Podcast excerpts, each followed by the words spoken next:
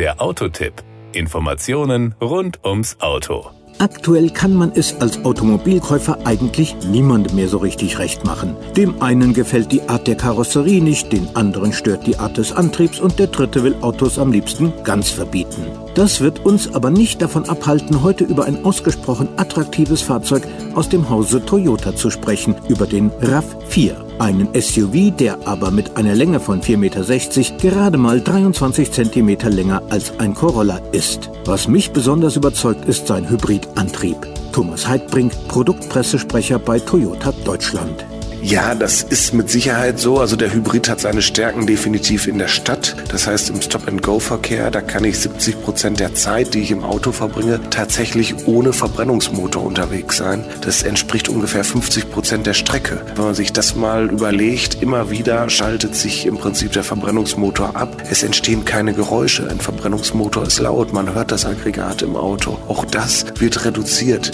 Mittlerweile ist den meisten von uns bekannt, dass ein Hybridfahrzeug deshalb so heißt, weil es üblicherweise mit einem Verbrennungsmotor und mindestens einem Elektroantrieb ausgestattet ist. Bei der Leistung spricht man deshalb auch von der Systemleistung. Warum ist das so?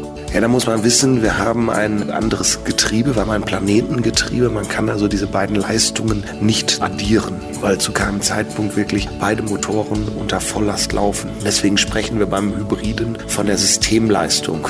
Das heißt, was kann erzielt werden in dem Zusammenspiel von diesen beiden Motoren? Wenn wir uns den RAV4 angucken, ist das schon ein relativ starker Hybrid. Da liegen wir zwischen 218 und 222 PS.